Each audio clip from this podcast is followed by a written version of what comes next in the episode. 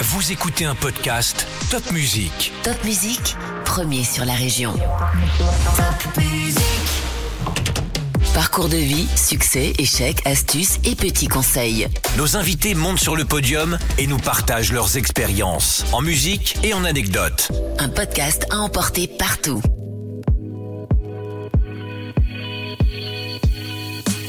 Mes parents m'avaient dit il faut que tu aies le bac, sinon euh, tu feras pas du foot. Mais, mais qu'est-ce qu'il fait dans, sa, dans la vie? Ben, Elle a dit il joue au foot. Ah, mais t'aurais pas pu trouver quelqu'un qui travaille? Il joue au foot, c'est pas possible. Mes copains qui sont à Bordeaux savaient qu'il y avait une opportunité, donc ils m'appelaient. Et puis Aimé Jacquet vient me voir chez moi. Je dis ok, je viens. Il y avait d'autres clubs qui, Oui. vous, qui vous demandaient? Paris Saint-Germain, Saint-Étienne, Toulouse, un club allemand, Dortmund.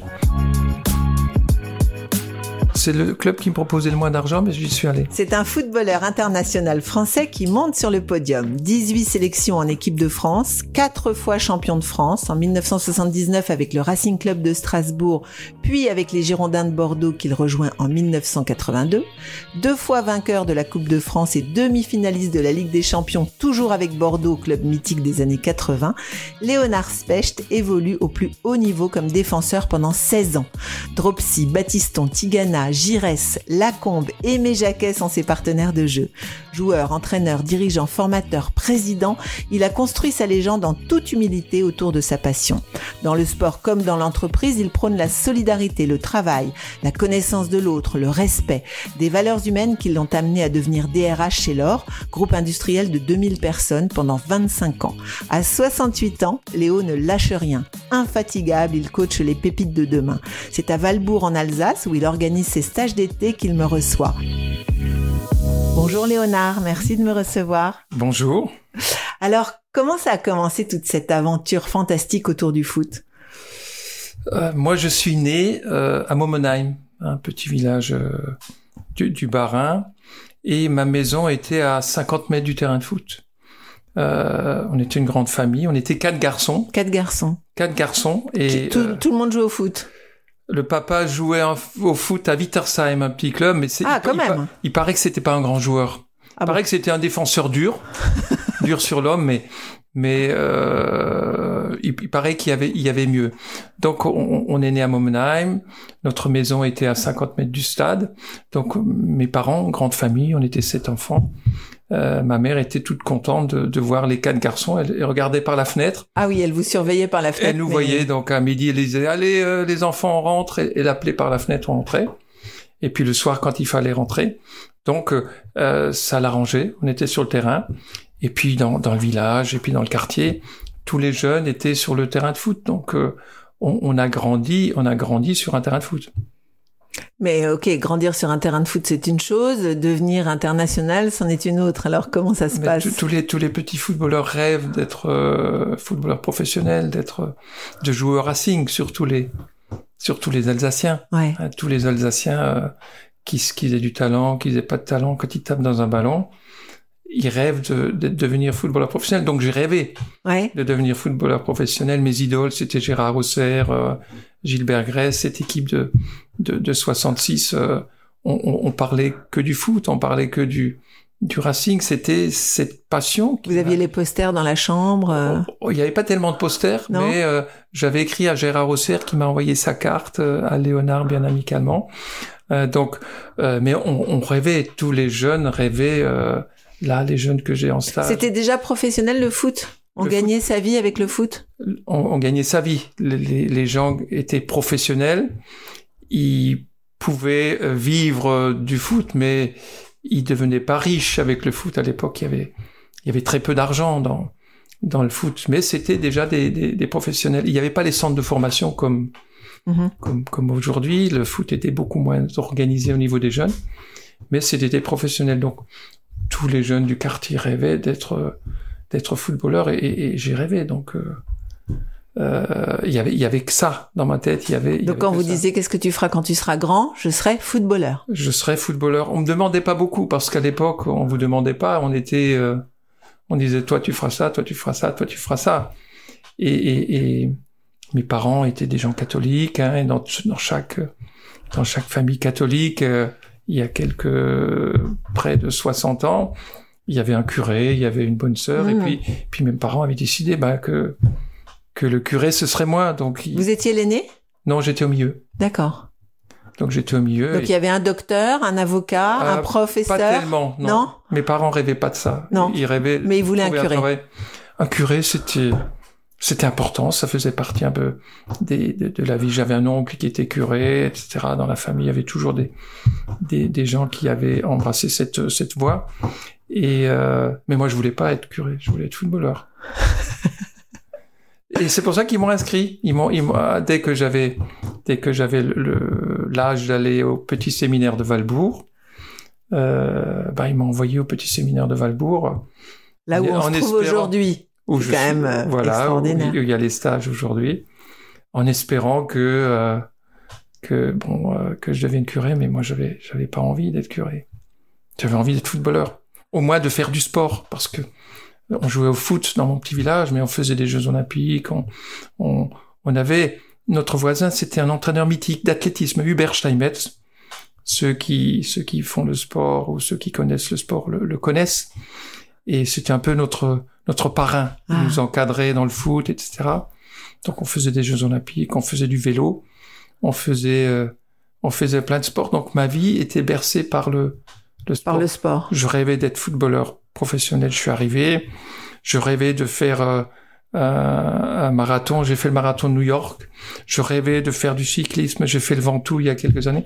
Donc j'avais toujours des objectifs dans le sport. Le sport a construit un peu ma vie. On se fixait des objectifs et puis on, on essayait d'y arriver. C'était pas toujours facile. Mais quand on se fixe des objectifs, qu'on se donne les moyens, on a plus de chances d'y arriver que le contraire. Mhm. Et alors le foot, alors quand vous arrivez à Valbourg, on- c'est pas un endroit pour faire du foot? Non, c'était un endroit qui fait faire du basket. On a fait Ah oui, c'était du basket. C'était le basket. D'accord. Et l'athlétisme. Ok. Euh, et quand j'arrive à Valbourg, euh, j'avais une chance extraordinaire. J'avais, j'avais un, un prof de sport qui était assez influent euh, dans, dans- au séminaire. Hein, qui avait, il y avait beaucoup de curés qui étaient profs et, et mon prof de sport qui était pas curé euh, avait beaucoup d'influence. Et quand je suis arrivé, je lui ai dit que moi j'aime pas, comme beaucoup d'enfants, j'aime pas l'école, hein, j'aime pas l'histoire, la géographie, les maths. Par contre, j'aime le sport.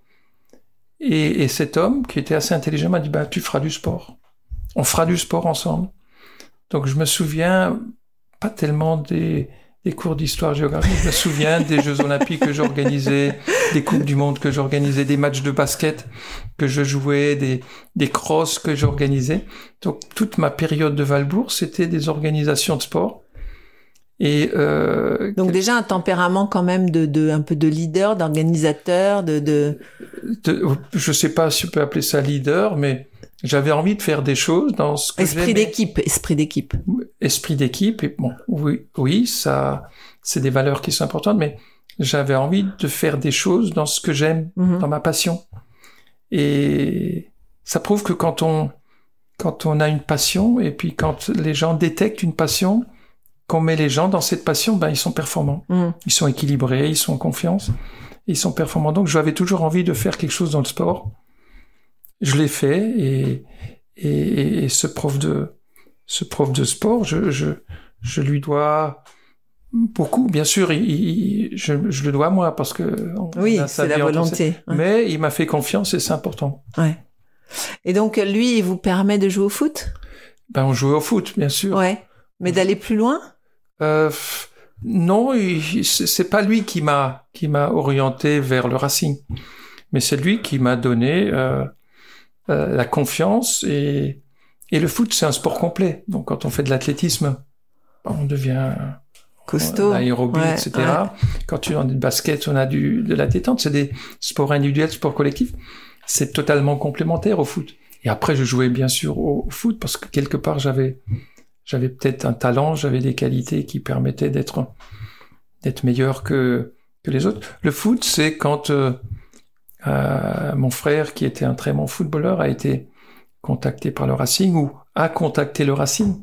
À l'époque, on avait contacté le Racing, qu'il a reçu, je l'ai suivi. Et, et après, j'ai joué en cadet, junior au Racing.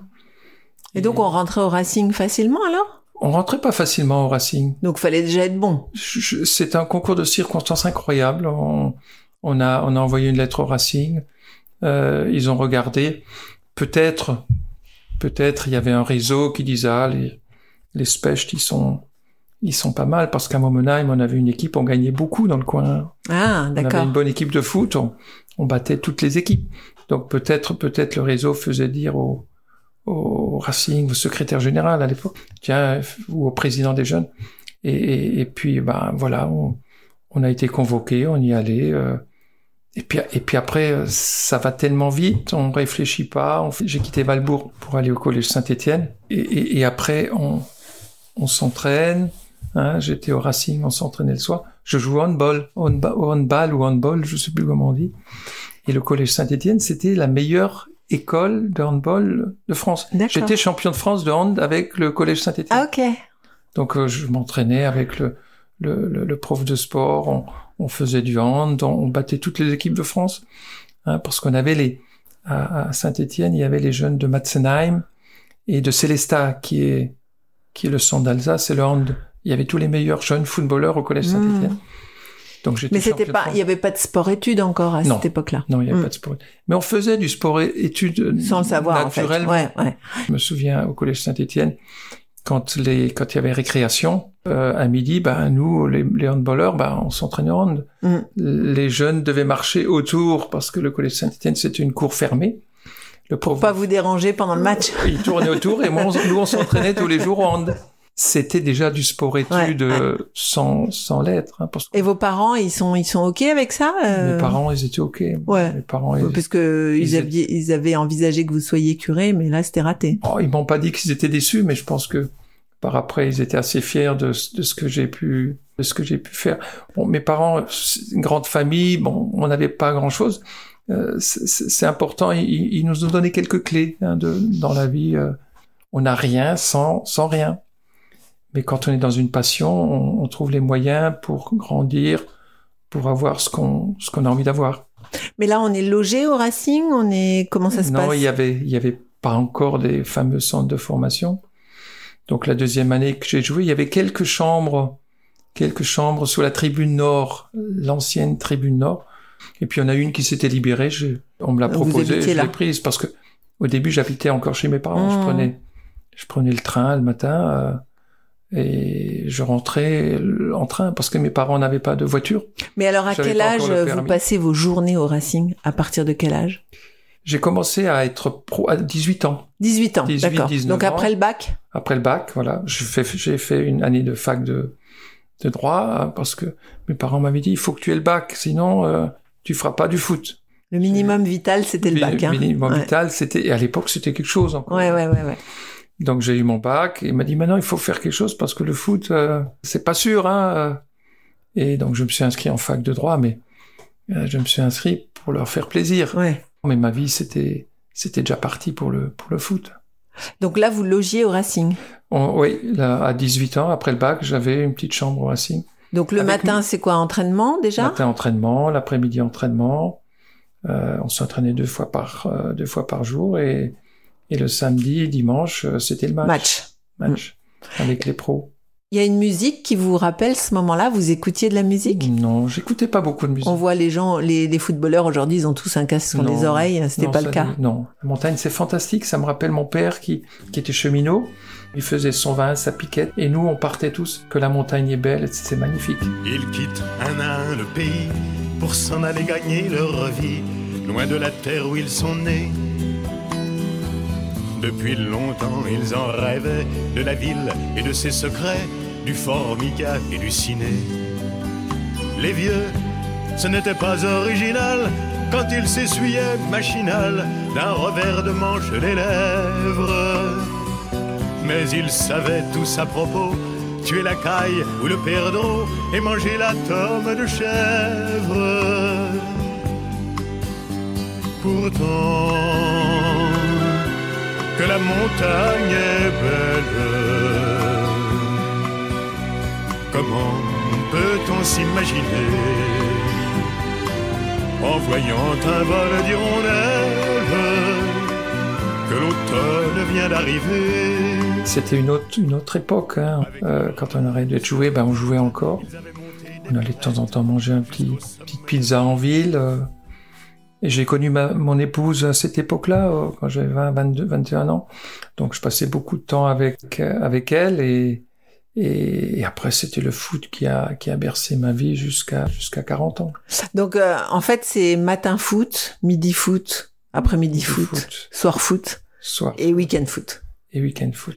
Et votre votre euh, c'était votre est- fiancée alors de l'époque, elle Ouais. vivait ça comment? Ses, ses parents, euh, c'était pas une famille de sportifs. Donc ils- ont regardé ça. Elle non, parce que je pense que elle était avec moi à cause, pas à cause du foot, je pense, euh, sûrement à cause du bonhomme aussi. Un peu, je l'espère.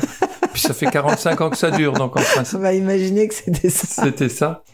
Mais ils étaient comme, ils regardaient ça avec un air un peu curieux, parce que Les beaux-parents. les beaux-parents, parce que Ça fait pas sérieux quand même. ça fait pas sérieux. quand, euh, Un footballeur. quand, quand que la première fois que je suis allé, elle a dit mais mais, mais qu'est-ce qu'il fait dans sa, dans la vie? Ben elle a dit il joue au foot.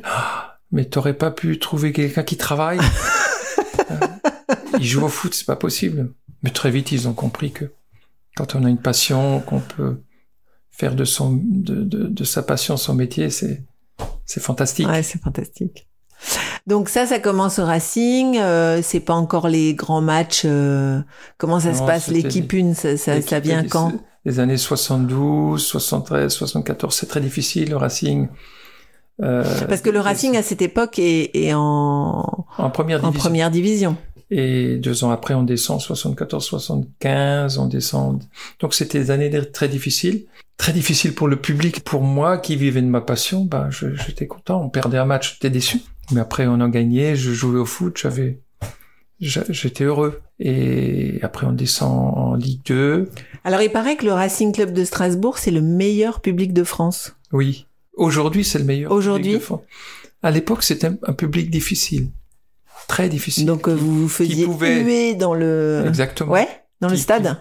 Qui vous fais- quand vous étiez mauvais, vous étiez sifflé. Ah ouais? Ah oui, et puis quand vous étiez mauvais, il y avait très peu de monde euh, au stade. Je me souviens des matchs où il y avait 1500 personnes, 1000, euh, 2000 personnes l'hiver. Et je peux vous dire, quand vous êtes mauvais, moi qui parlais l'alsacien, vous entendiez l'un ou l'autre euh, euh, crier des choses en alsacien pas extraordinaires. Hein.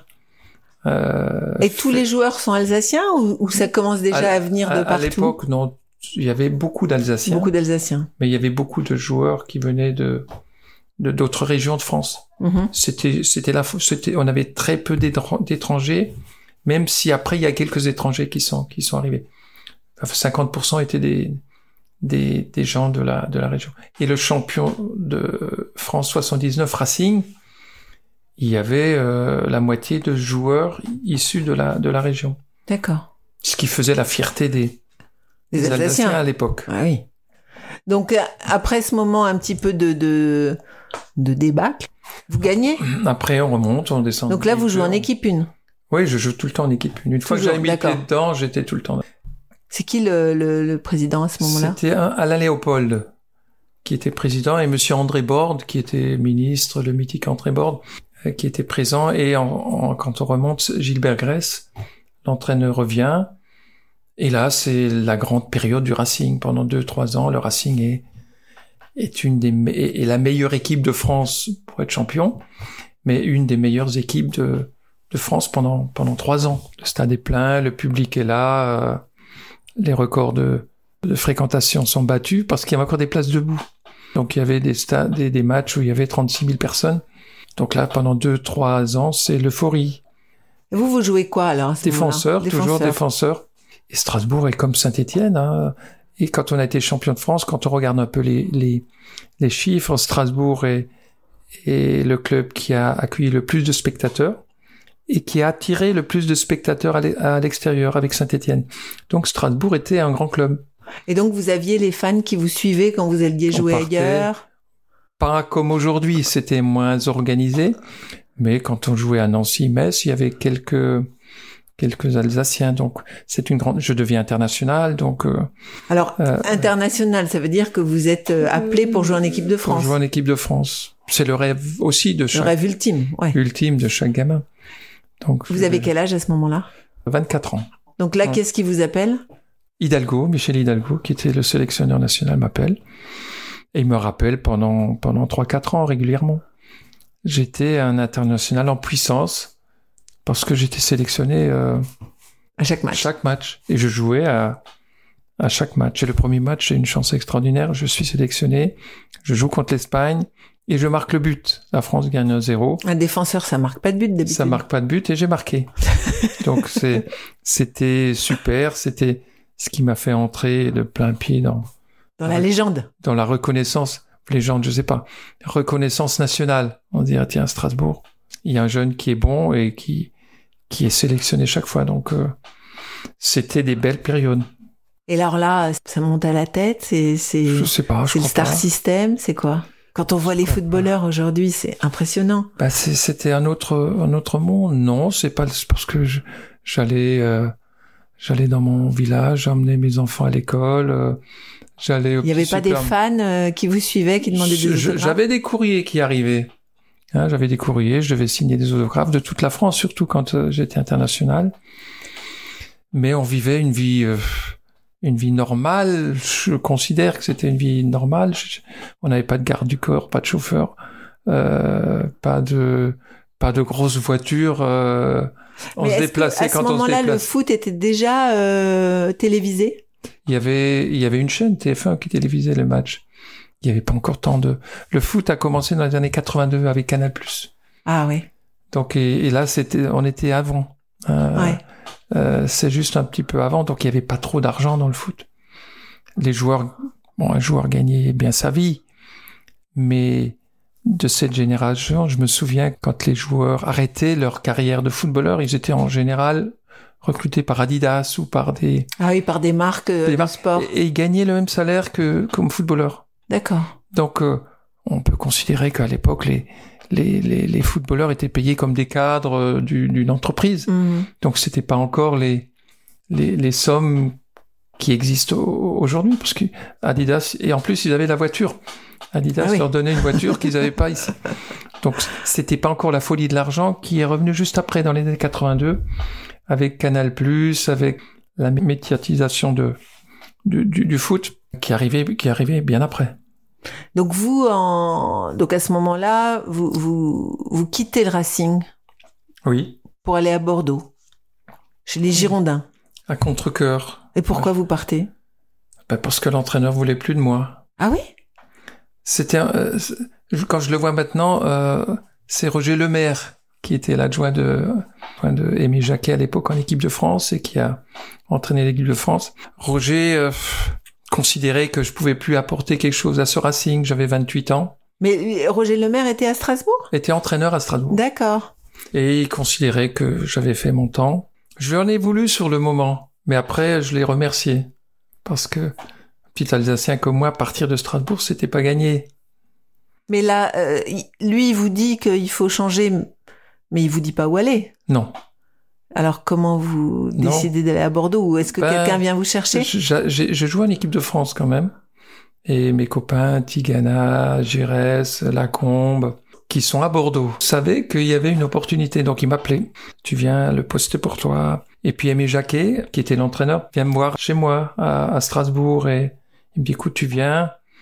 Et cette visite d'Aimé, je dis bah écoute, euh, ok, je viens. Je donc j'avais plein de contacts, c'est vrai. J'avais des Il y avait d'autres clubs qui, Oui. vous, qui vous demandaient? Paris Saint-Germain, Saint-Étienne, Toulouse, un club allemand, Dortmund.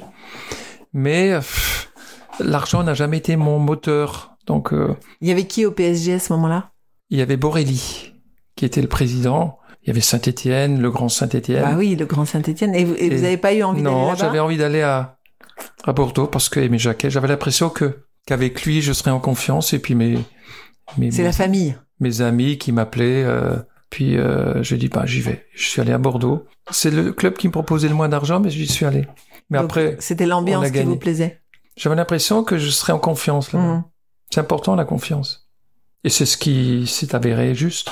Et donc, il faut déplacer toute la famille. Il faut déplacer ma femme, mes deux, mes deux enfants, pas facile. Euh, mais très vite, euh, très vite, se sont adaptés. On a, on a, on a habité un petit, un petit village à côté de Bordeaux, près du centre d'entraînement. Euh, il y a les footeux, René Girard, Lacombe habitaient à côté. Ils avaient les enfants du même âge. Donc très très vite, euh, la famille euh, s'est adaptée à cette région. On a, On a passé cinq années merveilleuses sur le plan humain. On s'est fait beaucoup d'amis. Et puis sur le plan sportif, euh, avec donc là, fantastique, parce que on le club tout. de Bordeaux euh, Bordeaux. devient euh, le la, club mythique. c'était la meilleure équipe de France. On, Donc c'était un bon on- choix. on- c'était un bon choix.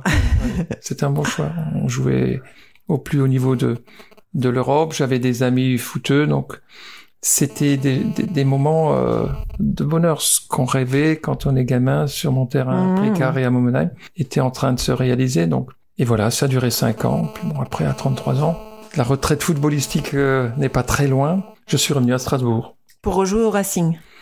Bah, à l'époque, le Racing, c'était le, le- le président, c'était euh, Daniel Echter, qui était assez décrié à, à Strasbourg. C'était le Parisien qui vient, etc. Donc, mais mais j'ai trouvé que c'est un homme passionné, qui aimait le foot, qui aimait. Mais c'est lui qui vous a rappelé oui. ou- ouais. Daniel Echter m'a dit, écoute, tu viens. euh, euh, Donc fallait quitter Bordeaux. il fallait quitter Bordeaux. Mais bon, à. Bordeaux, c'est vrai.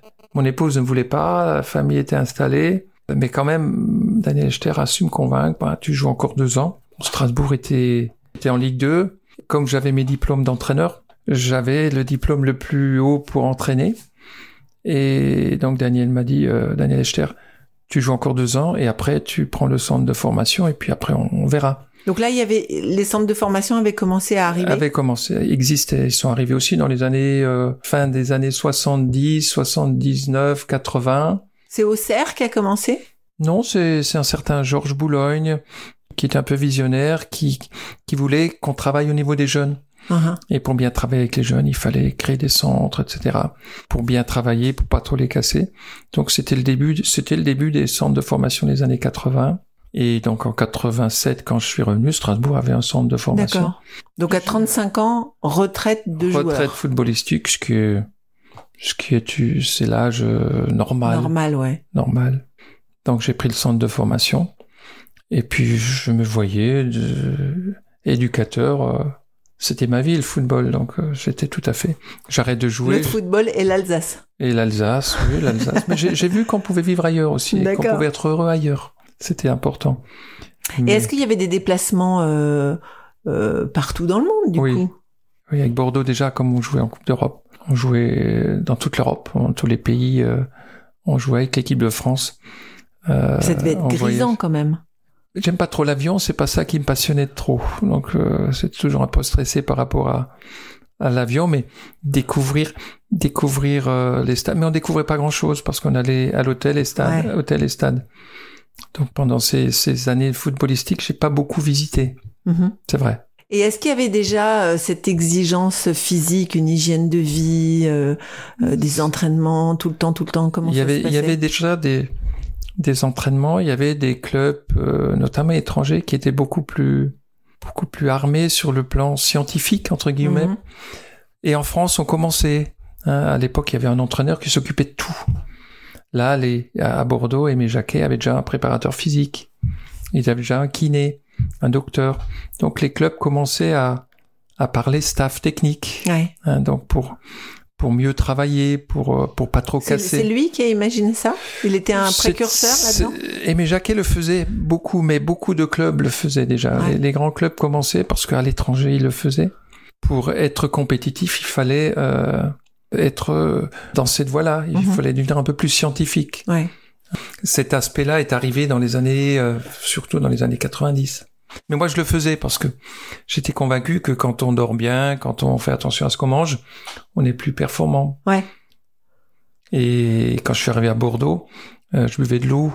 Et, et là, des- mes amis m'ont dit, non, il faut pas boire d'eau, il faut boire du Bordeaux. et là, je me suis passionné pour les vins de Bordeaux. Alain Giresse, Patrick Battiston, c'était des passionnés de vin et surtout du Bordeaux. Bordeaux, c'est pas du vin, c'est de l'art. Comme ça que je me suis passionné pour cet art. Et, et pendant mes périodes bordelaises, euh, c'est devenu ma passion. Le Bordeaux, c'est ma passion. Et est-ce que déjà euh, il y a des, des vous regardez des matchs ensemble, vous vous décortiquez euh, ce que fait euh, ce que font les clubs euh, adversaires, etc. C'est c'est déjà cette euh, cette réflexion comme on voit aujourd'hui euh, la préparation des équipes. Oui, oui, à Bordeaux, on le faisait. À Aimé Jacquet, nous, avant qu'on joue une équipe, euh, il la décortiquait, surtout en Coupe d'Europe. Mais personnellement, je regardais toujours le foot. Je Mhm. regardais les équipes, je regardais mes adversaires. je regardais les joueurs que je que je que je rencontrais. Donc euh, moi je le faisais. Mhm. Je regardais que je regardais tous les matchs à la télé. Et comment ça se passe dans une équipe? On, on est on est amis, on est euh, com- comment comment on vit dans une équipe? J'ai eu la chance euh, euh, à Bordeaux notamment de, de vivre dans une grande équipe avec des grands joueurs, mais aussi avec des gens qui ont des valeurs, qui sont devenus des amis. Hein, Bernard Lacombe, Patrick Battiston, Alain Giresse. c'est des amis pour la vie. C'est des gens que je revois régulièrement. Euh, en dehors du foot, on se voyait. Les épouses se voyaient, les enfants se se voyaient. Donc, euh, on a créé des liens euh, pour la vie. Nous sur le terrain, parce que quand on, joue dans les pays de l'est, en Russie, etc., quand vous avez euh, prenez des coups ensemble, vous êtes solidaires ensemble, c'est inconsciemment ça crée ça crée des liens pour la vie. Mhm. Et Aimé Jacquet, c'est un grand technicien, mais c'est un ami pour la vie parce que bon, il nous a fait confiance. Il était joueur lui? Et c'était un ancien joueur, oui. Ouais. Ancien joueur de Saint-Étienne, de Lyon. Et puis il a entraîné Lyon, il a entraîné Bordeaux. Et puis après, c'est lui qui a gagné le premier titre en 98 avec l'équipe de France. Être sélectionneur d'une équipe nationale et après champion du monde, c'est le sommet. Ouais, c'est le sommet, ouais. Aimé Jacquet, il a, il a atteint, il a été champion de France, euh, champion du monde, Didier Deschamps. euh, Pareil. c'est, c'est incroyable ce, ce, ce, ce palmarès. C'est des gens qui doivent, qui ont un petit peu un plus, je pense. Euh, Aimé Jacquet, c'est un gars qui écoutait beaucoup, qui avait une rigueur, hein, qui avait une rigueur personnelle. Il n'y avait pas de, Aimé Jacquet, on n'y voyait pas de faute. Il était là le premier, il partait le dernier. Ah ouais. Euh, on- on- parce qu'il il savait que il fallait qu'il soit intègre. Il faut qu'il soit exemplaire. S'il n'était pas à la moindre faille, pff, les joueurs sont pas toujours pas toujours faciles. Bah, surtout que plus ça va, plus les joueurs sont des stars. Euh, Quand vous laissez sur le banc une star, c'est compliqué, non? C'est très dur. C'est très dur. C'est pour ça que Aimé Jacquet était un des premiers à prendre un adjoint qui s'occupe de ceux qui jouent pas. Mhm. Parce que ceux qui jouent pas, un jour, tu en as besoin. Mhm. Et le jour où tu en as besoin, il faut qu'il soit à 100%. Donc il faut s'en occuper. Donc il était précurseur quand même, Et, Jacquet. et il y avait justement Roger Lemaire qui s'occupait Mhm. souvent des, des anciens. Donc dès qu'il y en a un qui n'était pas là, l'autre était là. Et il était précurseur. Je pense que dans, beaucoup de pays, ça se faisait. Mais lui, il insistait sur, sur cela. Il, il s'occupait de ceux qui jouaient pas. Il s'occupait de la famille. Hein, parce que il savait que quand... euh, quand les, les joueurs devaient être là, ils partaient 15 jours, 3 semaines, il fallait que les épouses soient aussi partie prenante. Donc il, il les réunissait toujours pour leur expliquer, voilà, euh, ils vont vivre quelque chose de fort, il faut que vous soyez là. Donc il était attentif à tous les, à tous les paramètres qui pouvaient aider à, à la performance. Et vous vous êtes inspiré de lui ensuite, alors, Je- pour je devenir éducateur vous-même? Quand, quand je, je voulais en- embrasser ma carrière d'entraîneur, Ouais, ce que je pensais, c'était mon exemple. ouais. J'ai toujours été attentif à ce qu'il faisait. Euh, était toujours là le premier. Il gonflait les ballons, il, est, il, il mettait l'exercice en place. Il était toujours là pour pour être à votre écoute, euh, avec aussi de la rigueur, hein, parce que quand Aimé Jacquet vous disait on s'entraîne à 9 heures, vous arriviez à 9 heures une seconde, euh, il disait tu restes à la maison, tu t'entraînes pas. Ah oui? Ah oui, euh, quand vous aviez en déplacement, euh, rendez-vous à 9 heures, euh, vous arriviez à 9 heures une seconde, vous restiez à la maison. Qui que ce soit. Mais après, dans ce cadre-là, il vous faisait une confiance euh, absolue. Et c'est des choses que j'ai retenues. Je ne sais pas si aujourd'hui ces, ces valeurs existent encore, mais à, à l'époque, euh, c'est quelque chose qui faisait partie de, de notre réussite. Et, et s'il y a une direction, s'il y a une voie et que tout le monde la suit, il y a plus de chances d'y arriver. Ouais, mais il y avait peut-être pas encore ce star system qu'on connaît aujourd'hui. Ouais. J'imagine que Mbappé euh, arrive à 9h01, ça m'étonnerait qu'il rentre à la maison. Si Mbappé, je pense, Didier Deschamps, je connais pas sa, sa façon de voir les choses, mais si Mbappé sait que si à 9h01 il vient pas, il sera là à 9h. Ouais. Mais là, il sait que c'est pas un problème. Mais comme c'est un garçon intelligent, euh, il, serait là. Moi, d'accord. Il y a aucun doute. Il y a aucun doute. Dans un cadre, aujourd'hui, Alors j'ai dit Mbappé, mais si c'était euh, Neymar, Neymar. sait que s'il vient à 9h20, c'est pas un problème pour lui.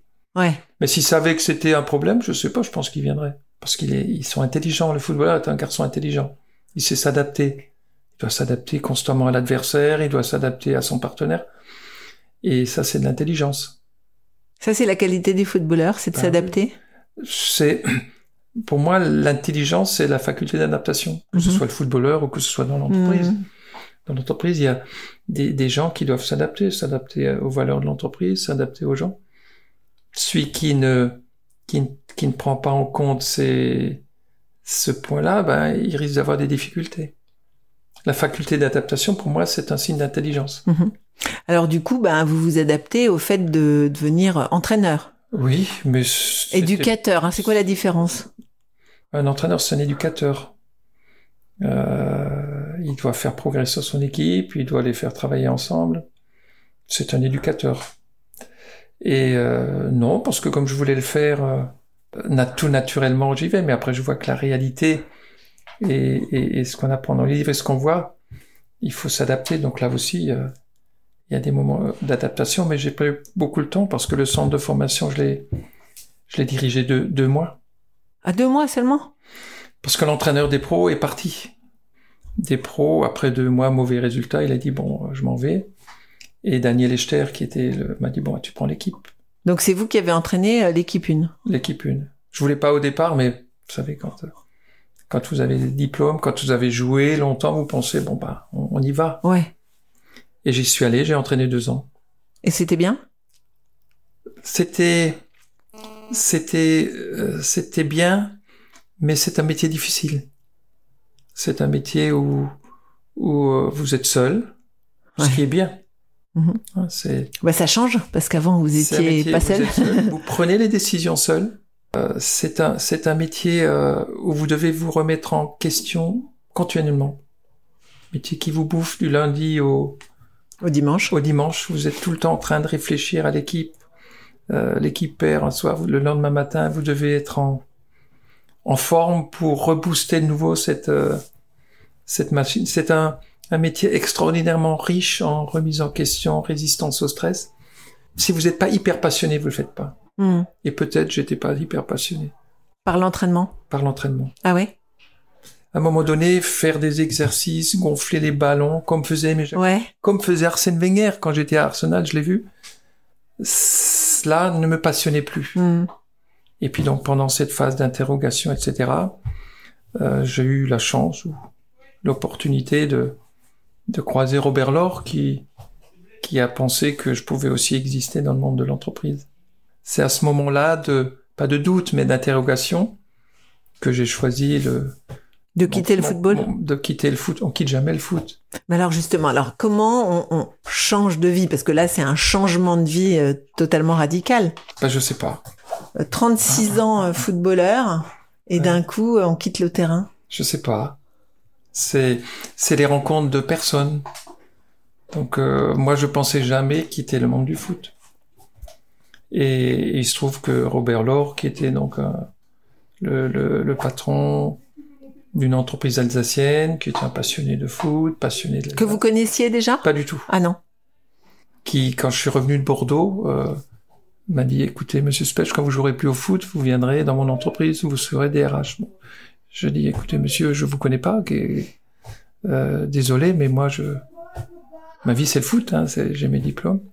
Et chaque année il est venu. hein. Et puis c'est quoi des RH DRH, oui, qu'est-ce que c'est DRH J'ai fait un peu de droit, mais je pense que c'est un peu limite pour euh, pour, pour, pour, euh, gérer les 1500 personnes que vous avez à Dupicam. C'est pas grave, l'année d'après il est revenu. euh. Et euh, quand j'étais entraîneur, c'est ça peut-être qui m'a qui m'a fait basculer dans dans le métier de le- dans, dans, dans l'entreprise. J'étais entraîneur du Racing et on jouait pour monter en Ligue 1. Et on joue contre Nice. Donc le vainqueur aller-retour montait en Ligue 1. On gagne à Strasbourg 3-1 le match aller. Ce qui, 9 fois sur 10, voulait dire, euh, bon, ça y est, ils sont, C'était bon, quoi. c'était bon. Et on joue à, à Nice, on perd 6-0. On reste en Ligue 2. Et, et là, ouf, Ah, mais là, c'est la claque, là. là, c'est la claque. euh, là, Monumentale. je parlais du monde du solitaire entraîneur, mais là, vous êtes plus que solitaire. Il y a, il y a plus personne. hein. Et puis tout le monde vous déteste. tout le monde vous déteste, tout le monde fuit. euh, Il n'y a plus rien dans le vestiaire. Vous vous êtes assis vous êtes dans, dans, dans l'aéroport de Nice. Vous êtes tout seul. Ils sont tous partis. Vous êtes tout seul sur un banc. Mais, mais comment ça, ça se vit, ça? C'est-à-dire que les joueurs sont contre vous? Non, c'est naturel. L'humain euh, n'aime pas la défaite. Mais les joueurs sont, sont, sont fâchés, les, Non, les, les joueurs- présidents sont fâchés, tout le monde est fâché. Ils sont, les joueurs, le- les présidents disent bon, c'est le moment, il a échoué, bon, c'est ce que je peux comprendre. Donc ils dégagent.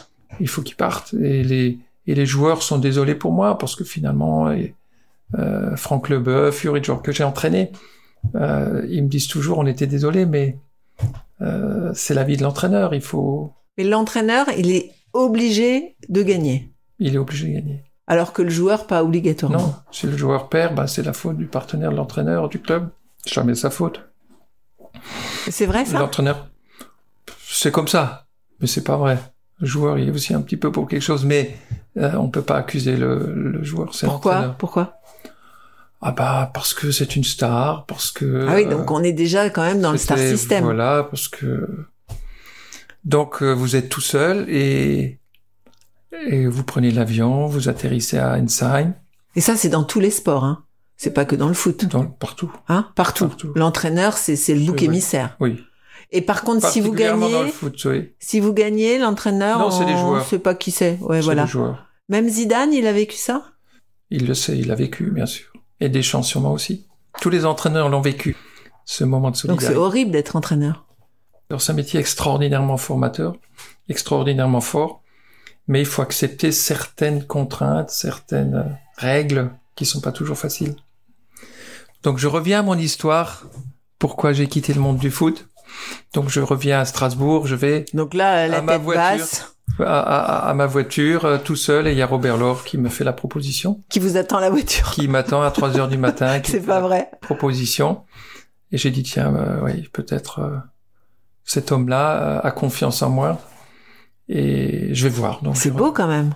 S'il n'avait pas été ce- là ce soir-là, je pense que je serais resté dans le foot. Et là, je me suis dit, tiens, je vais voir ce que ce bonhomme a, ce que c'est qu'une entreprise. Et donc, j'ai regardé pendant six mois, etc. Et après, j'ai vu que c'est aussi une belle, une belle équipe, Mhm.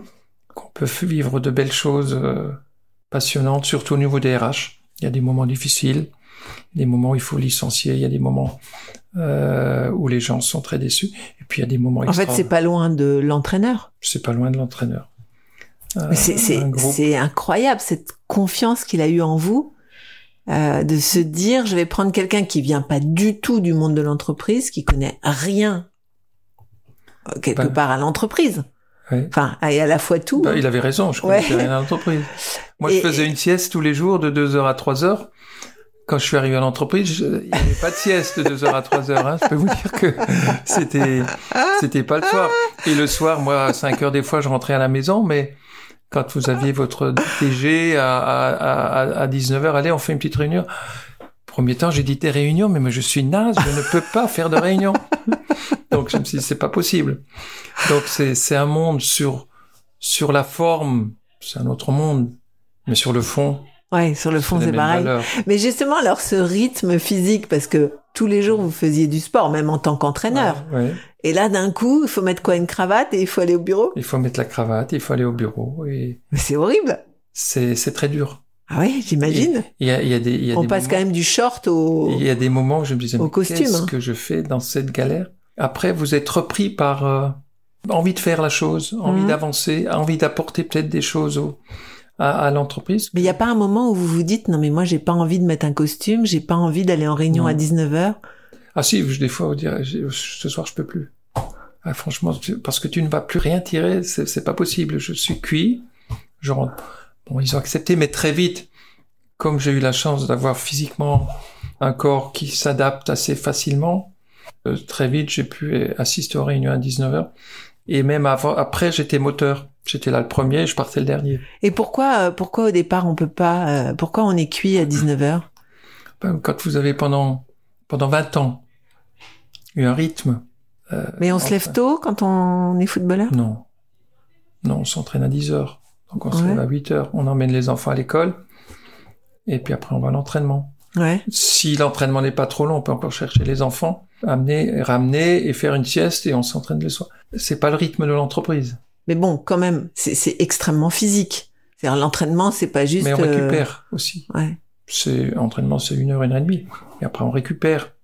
On se repose, on a des massages. On est des athlètes de haut niveau. Ouais, ouais, bien Un sûr. garçon de 20, 25, 30 ans, on- euh, avec tout, tout le service médical, l'assistance qu'ils ont avec eux, il y a, y a aucun problème. Et ce côté, allez, c'est pas très gentil, mais assister du joueur, c'est vrai, vous, vous êtes Oui. cajolé, vous Oui. êtes, euh, et là d'un coup dans l'entreprise, vous êtes seul, vous êtes livré à vous-même, C'est très dur. et c'est vous qui devez assister les autres. Comment ça marche? C'est très dur, mais mais on- moi je, je me suis adapté très vite parce que j'avais envie d'aider les gens. Une des valeurs, c'est le collectif. Donc euh, je dois être là pour les autres, écouter les autres. Euh, Quand vous êtes DRH, quand une personne a un problème, vous la convoquez au bureau, vous écoutez pendant une demi-heure, vous avez déjà réglé 50% de, Hmm. de son problème. Donc c'est l'écoute, la disponibilité. Et, et c'est vrai que j'étais footballeur professionnel. En Alsace, tout le monde s'intéresse au Racing, etc. Ouais, vous étiez hyper connu. J'avais l'écoute, j'avais la disponibilité des gens, euh, mais j'étais proche d'eux. Mais vous vous sentiez pas illégitime. Vous vous, vous disiez pas, oh là là, mais moi je suis pas à ma place. euh. Non, pas du tout. Parce que Monsieur Laure, je lui ai dit, écoutez, Monsieur Laure, je vais pas, dans- je vais pas rester dans mon bureau, moi. Vous me donnez un bureau, mais je vais aller voir les gens, je vais voir le soudeur, etc. Je vais voir les gens pour discuter avec eux, pour comprendre leurs problèmes. J'avais, j'étais peut-être 2% de mon temps dans mon bureau. Mhm. Et je lui dis, je veux un juriste, je veux des gens qui s'occupent de formation. Je veux pas m'embêter avec le livre rouge, le droit du travail, parce que dans ce cas-là, c'est pas moi. Le poste est pour moi. Il m'a dit, bon, vous prenez le meilleur juriste, vous prenez, euh, et je me suis entouré de deux ou trois personnes qui sont encore aujourd'hui dans l'entreprise. J'ai pris les meilleurs. Comme Je- Aimé Jacquet au Je final. savais, quand on veut gagner euh, une Coupe d'Europe ou un championnat, il faut des bons, il faut des bons joueurs. Mhm. Et là, j'ai pris de très bons collaborateurs, fidèles, en qui j'avais confiance, ils avaient confiance en moi, ce qui m'a beaucoup aidé aussi. Donc vous avez reproduit ce que vous aviez vu. C'est- pour ça que j'ai dit que c'est le, le foot et, et l'entreprise, c'est sur la forme, c'est différent, c'est un autre monde. Mais sur le fond, euh, sur l'effort, la persévérance, la passion, il faut aimer les gens. Sur les difficultés qu'on doit passer, c'est c'est la même c'est la même chose. C'est vrai que le foot, peut-être le sport, les émotions, c'est plus les émotions sont plus grandes et plus plus nombreuses. Dans le monde de l'entreprise, les émotions se construisent beaucoup plus dans le temps. Euh, Mais elles se construisent. On peut sentir, on peut avoir quelques larmes en ayant atteint un objectif avec votre groupe, hein, comme, comme quand vous gagnez une Coupe de France. Puis c'est plus retenu. Dans le monde du sport, il y a, Ah, il y a l'immédiateté de la gagne, c'est c'est l'explosion, puis c'est le Ouais. public. Dans l'entreprise, vous êtes seul. dans le monde de l'entreprise, j'ai aussi vécu des, quand vous convoquez un, un jeune, un jeune, écoutez, je te donne un contrat à durée indéterminée, ah, là, qui, qui l'attendait depuis très longtemps. Ah, super, ça y est, je vais pouvoir euh, acheter ma voiture, je vais pouvoir acheter mon appartement, m'installer avec ma femme. J'ai vu des, des gamins ou, ou des gens avoir les larmes aux yeux, être très heureux. C'est un moment d'émotion qui est, Mhm. qui est important. On a l'impression d'avoir fait quelque chose pour euh, pour ce garçon, pour pour pour la vie. Et ça existe quand vous gagnez un marché. Euh, j'ai vu euh, le patron les, avoir une larme qui coulait parce que c'était un match sur deux ou Un trois effort. ans Mhm. qu'on a gagné parce qu'après on peut on peut embaucher des des gens, on peut donner des primes. C'est important, mais ça se construit beaucoup plus lentement. C'est pour ça que le monde du sport et le foot, c'est une sorte de laboratoire. Ce qui se passe, c'est beaucoup plus rapide, beaucoup plus fort. Mais quelque part après, dans l'entreprise, on vit la même chose. Un mauvais directeur dans une entreprise, il, il restera pas. Mais on se rend compte après six mois, un mauvais entraîneur, un mauvais joueur, en 15 jours, on voit qu'il est pas bon. On peut virer des joueurs comme ça en, en plein on, milieu. on peut pas les virer, mais on peut pas les faire jouer. Ne pas On les met sur le banc. Ne pas les faire jouer, c'est C'est les virer. c'est la pire sanction. Mhm. Vous avez toujours joué? J'ai j'ai toujours joué. Et c'est aussi une de mes fiertés parce que en 79, Strasbourg était champion. Il y en a un qui a fait tous les matchs et qui a pas loupé une seconde, c'était moi. Et Dominique Dropsy. Et à Bordeaux, on a fait champion. Il y en a un qui a joué tous les matchs et qui a pas loupé une seconde, c'était moi. Donc j'ai toujours joué. J'avais toujours la confiance de, de, de mon entraîneur et de mes coéquipiers. C'est génial. Donc ça, c'est, c'est bien. Et ce, ce côté, euh, euh, bon, vous êtes quand même rentré dans un Star System. Comment vous l'avez vécu ça? Bon, il n'y avait pas les réseaux sociaux, il y, avait, beaucoup moins de choses qu'aujourd'hui, mais et on se rendait pas compte qu'on était des stars. On était peut-être des stars, mais on se rendait pas compte parce que j'allais saluer mon voisin, euh, j'allais saluer mon boulanger. Euh, on, on, vivait comme tout le monde finalement. On allait dans le restaurant du coin. On n'avait pas l'impression d'être d'être. Il y avait quand même des sponsors déjà. Il y avait quand même. Il y avait ce des genre partenaires, mais bon.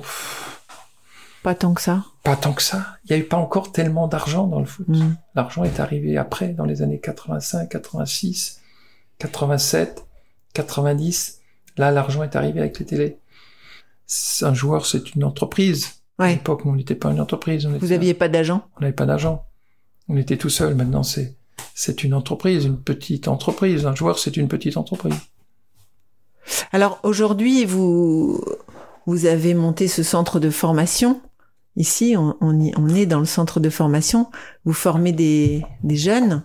Qu'est-ce que vous leur dites à tous ces jeunes qui rêvent aussi, eux, de devenir euh, Mbappé ou L'objectif de, de ces stages n'est pas de former des, des jeunes, c'est de leur faire vivre. C'est des jeunes qui rêvent tous de vivre un peu comme bah, un comme pro. vous Voilà. Donc de- pendant huit jours, ils vivent comme des pros. Donc on va leur donner de l'entraînement, etc. On va leur donner euh, euh, la vie en collectivité, etc.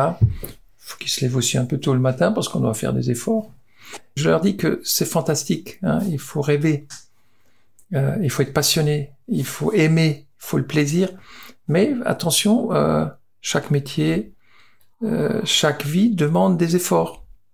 Hein, on ne peut, on ne devient pas footballeur professionnel si on fait pas d'efforts, si on n'est pas persévérant. Avant de devenir, vous allez avoir des moments difficiles. Si vous, dans ces moments difficiles, vous laissez tomber, c'est fini. Donc la persévérance, l'effort, le plaisir, parce qu'ils doivent avoir du, du, du, du plaisir. Et je leur cite toujours, je leur pose la question, un footballeur, il touche le ballon combien, combien de temps pendant un match? Sur 90 minutes. Ils savent pas. Donc le ballon qui est leur passion, c'est le ballon. Ils le touchent une minute, une minute, une minute vingt dans un match. Et le reste du temps, ils doivent faire des efforts. Il- Le défenseur euh, doit de temps en temps apporter de l'aide à l'attaquant, l'attaquant doit se replier. Donc ils font quand même beaucoup de choses qu'ils aiment pas faire. Courir, ils aiment pas faire. Donc dans dans la vie, dans le foot, mais aussi dans la vie, quel que soit le métier, on doit être persévérant, on doit faire des efforts, on doit faire des choses qu'on n'aime pas faire.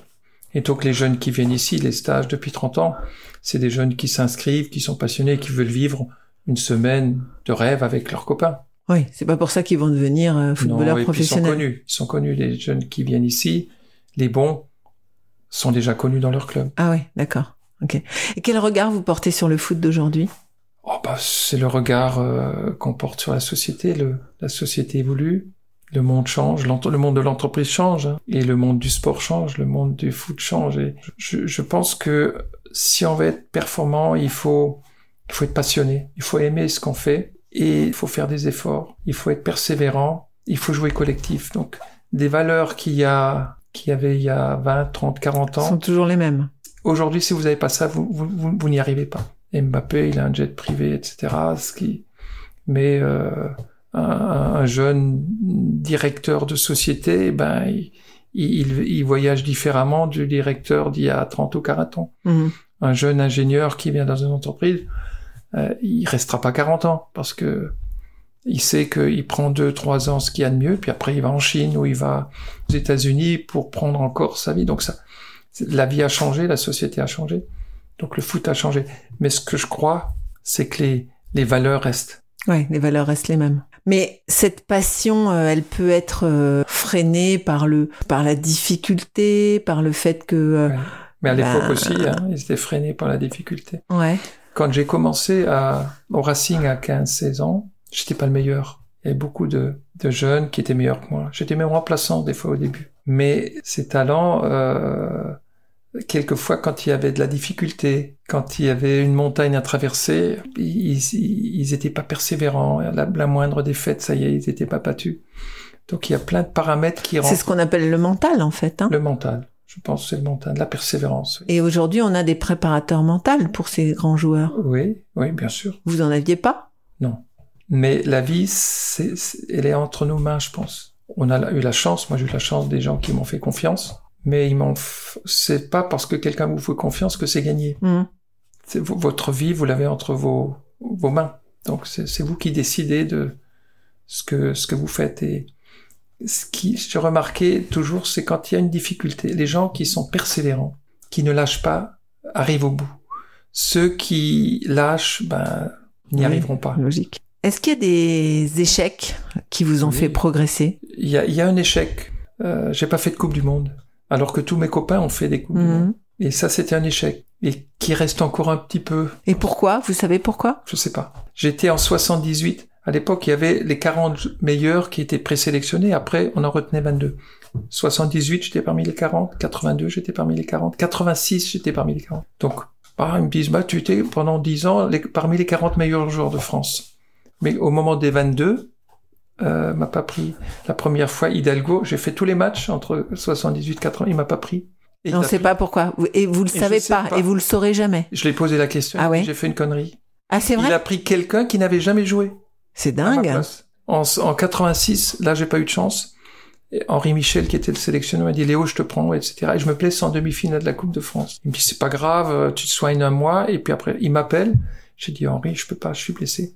Là, j'aurais pu y aller. Hmm. Donc de pas avoir fait du coupe du de Coupe du Monde, alors que tous mes toute ma génération, c'est un petit peu un regret. Mais bon, c'est- peut-être parce que je l'ai pas mérité, je sais pas. Peut-être euh, ça ne m'a- c'était c'était j'étais déçu. Sur le moment, ça Sur a dû moment, être dur. C'était dur, Hmm. mais ma vie n'aurait pas forcément changé, je crois pas.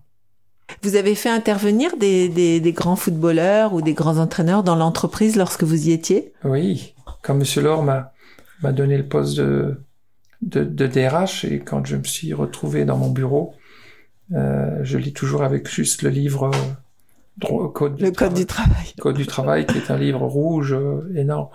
C'est pas possible. Comment, qu'est-ce que je vais faire avec ce truc? J'ai pris le téléphone, j'ai, j'ai appelé Aimé Jacquet, qui était le directeur technique national, et j'ai dit, écoute, Mémé, je viens d'être nommé DRH du, du groupe L'Or. Bon, il connaissait L'Or parce que Aimé Jacquet était euh, soudeur dans sa jeunesse. Ah, Écoute, j'ai besoin de toi parce que je viens d'être nommé DRH et j'aimerais t'emmener mes une cinquantaine de directeurs euh, d'ateliers, chefs d'atelier, etc.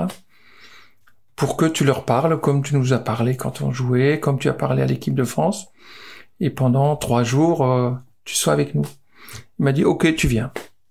Et donc j'ai emmené pendant deux fois trois jours euh, tous les tous les chefs d'équipe, tous les tous les chefs d'atelier à Clairefontaine. Ils ont logé dans génial. dans dans, dans l'hôtel Dans les des- chambres. des joueurs et Aimé Jacquet leur a parlé. Voilà, on a dit voilà, voilà comment j'ai fait pour euh, pour être champion du monde. Voilà comment j'ai fait pour faire euh, des Girondins la, la, la grande équipe et il leur expliquait ses ses valeurs, euh, la confiance qu'il donne aux gens. Et comment il a fait pour être champion du monde? Qui, ben, il a fixé des règles bien précises. Il a récompensé, il a sanctionné quand ça allait pas. Il faisait surtout confiance aux gens. Donc tout cela par des par des exemples. Donc ces directeurs, ils auront concrètement des choses qui ont fait gagner. Et après, quand ils sont revenus, Aimé Jacquet, il était toujours le premier. Quand vous veniez à l'entraînement, il était là. Il était déjà là, ouais. Et quand euh, je voyais mes chefs d'atelier, ils arrivaient au dernier moment, au dernier moment, etc. Ils couraient. Des fois, ils voyaient pas leur la première règle, le retour. Ils étaient là une demi-heure avant. Ils étaient là, ils accueillaient leurs euh, leurs Leurs collaborateurs, etc. Et, et Monsieur m'a dit, il faut qu'on sorte 1000 convois à la fin de l'année. Euh, c'est le club Med, etc. Et en fin d'année, c'est pas à cause du stage, mais on en a sorti 1500. C'est pas à cause de ça, mais il y avait une sorte de solidarité, de confiance, parce que les chefs ont vu que quand on est chef, on est exemplaire, on est, on récompense, on met des règles, on, on doit aussi sanctionner, parce que c'est pas toujours facile de sanctionner. Et Aimé Jacquet savait faire ça. Alors, Léonard, ce, ce podcast s'appelle Le. Podium. Le podium parce que vous êtes en haut du podium, quoi qu'il en soit. Je sais pas. Qui est-ce que vous aimeriez faire monter avec vous sur ce podium? Ça peut être euh, autant de monde que vous voulez. Ça peut Alors- être toute l'équipe, tout le Alors, Il y, racine. a, il y a plusieurs, il y a plusieurs choses. Euh, il y a des gens qui m'ont fait confiance. C'est important, la confiance. Après, il y a, mes parents, ils, m'ont donné quelque chose qui est important pour la vie, l'amour des parents. Et puis comme on n'avait pas grand-chose, ils ont dit si tu veux quelque chose, il faut que tu te battes pour l'avoir. Et ils se rendaient pas compte la force qu'ils nous ont donnée par rapport à ça. Après, euh, ma famille, ma femme, mes enfants, je vais les mettre sur le podium. C'est un moteur, c'est les enfants, les petits-enfants, c'est, des moteurs. Après, c'est les gens qui t'ont fait confiance. Je pense que mon prof de génie ici, prof de, prof de sport, hmm. il m'a fait confiance, hein. Parce que moi, je, je voulais rien savoir de l'école. Hein. Par contre, le fait qu'ils me disent, bon, écoute, on fait les Jeux Olympiques. Les Jeux Olympiques, aujourd'hui encore, ils, ont lieu au séminaire de Valbourg. Donc, de, de m'avoir dit, écoute, on y va, tu fais, on fait ensemble ça m'a mis en confiance, ça m'a permis de, de grandir. Aimé Jacquet m'a, il est venu à Bordeaux, il est venu à Strasbourg, il m'a dit tu viens. Alors que il m'a fait confiance. Après, pendant cinq ans, j'ai passé les plus belles années de ma vie. Et puis, et puis Robert Laure. Je pense que Robert Laure, c'est un, un grand, un grand patron d'industrie qui est venu chercher un petit footballeur. Les DRH, il restait pas longtemps. Oui, parce que la reconversion dans un sportif de haut niveau, c'est pas facile. Il m'a fait confiance, je lui ai fait confiance. En fait, il vous aimait parce que être là à 3 heures du matin au retour de Nice à côté de votre voiture, il, voulait absolument que vous soyez là.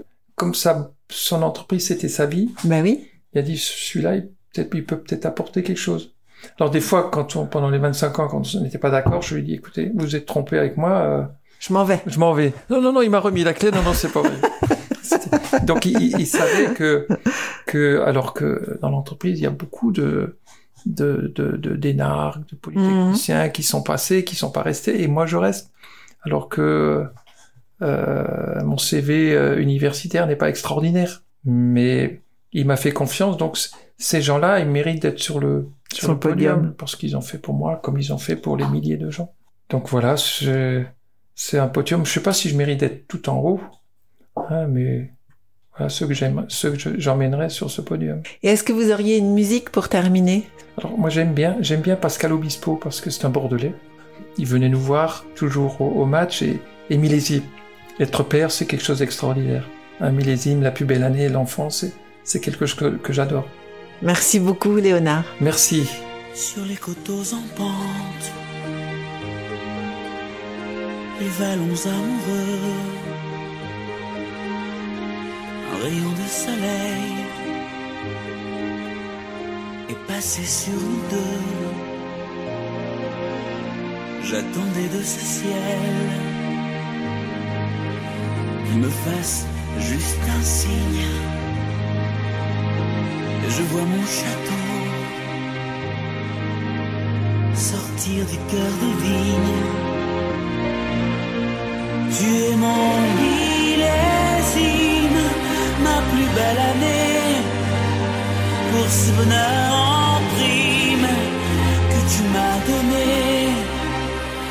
Je suis à jamais ta terre, c'est ça, être père. Parcours de vie, succès, échecs, astuces et petits conseils. Nos invités montent sur le podium et nous partagent leurs expériences en musique et en anecdotes. Un podcast à emporter partout.